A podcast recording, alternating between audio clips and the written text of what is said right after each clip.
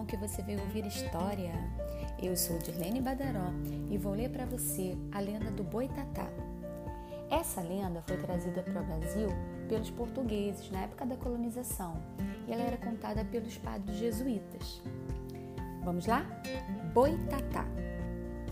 Muitos anos atrás, o céu de uma grande floresta escureceu de repente e começou uma terrível tempestade que ameaçou as espécies e inundou tudo.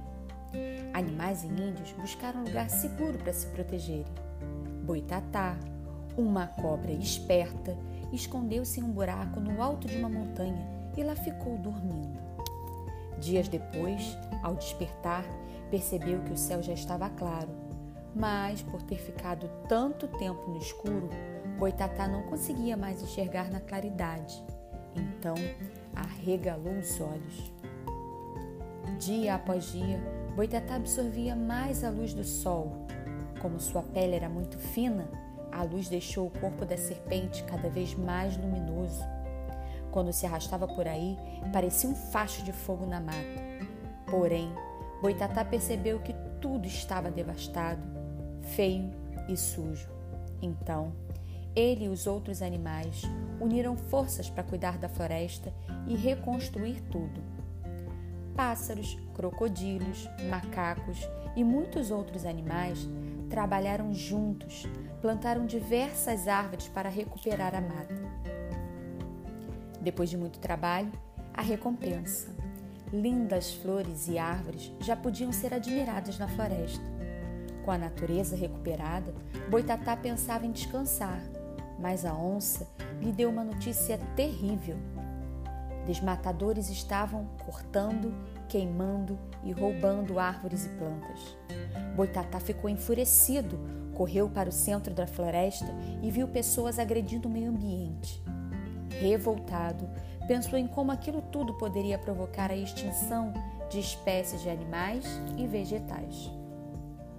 Boitatá foi ficando cada vez mais nervoso e a luz de dentro de seu corpo foi aumentando até transformá-lo em uma grande e encantada serpente de fogo. Boitatá partiu para cima dos criminosos, prometendo atear fogo em quem devastasse as matas. Assustados, eles fugiram em disparada. A partir desse dia, Boitatá ficou conhecido como guardião da floresta e protetor da fauna e da flora, vigiando as matas brasileiras durante o dia iluminando-as durante a noite. E aí, gostou? Você percebeu que essa lenda foi criada para defender a natureza? Então, é, diz a lenda que depois de uma forte tempestade, tudo ficou destruído. E algumas vezes a gente já viu isso acontecer nas nossas cidades, né? Aqui no Rio, no Brasil como um todo. Às vezes é uma tempestade, às vezes é um furacão, às vezes é uma explosão, como a recente explosão lá em Beirute, e destrói muita coisa e acaba com muita coisa e muita gente sofre, muita gente morre.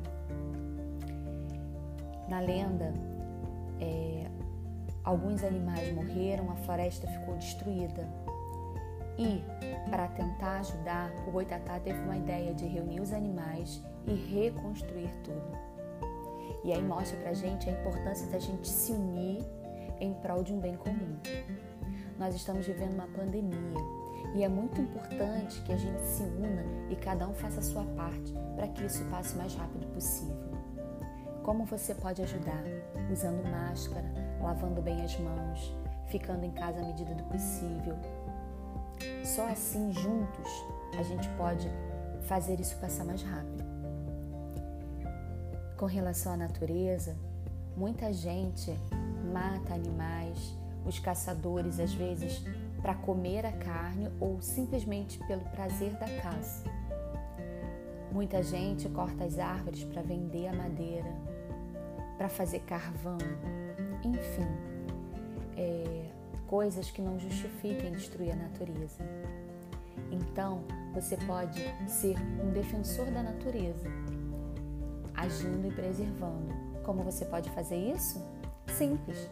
Não maltrate os animais. Quantas histórias a gente ouve de pessoas que maltratam gatos, cachorros, Você já ajuda se você respeitar os animais.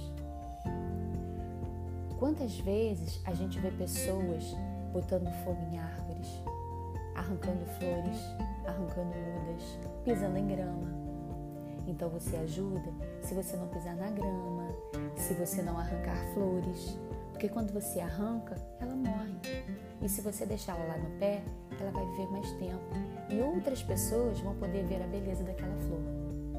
Então pensa nisso. Se cuida. Tchau, tchau.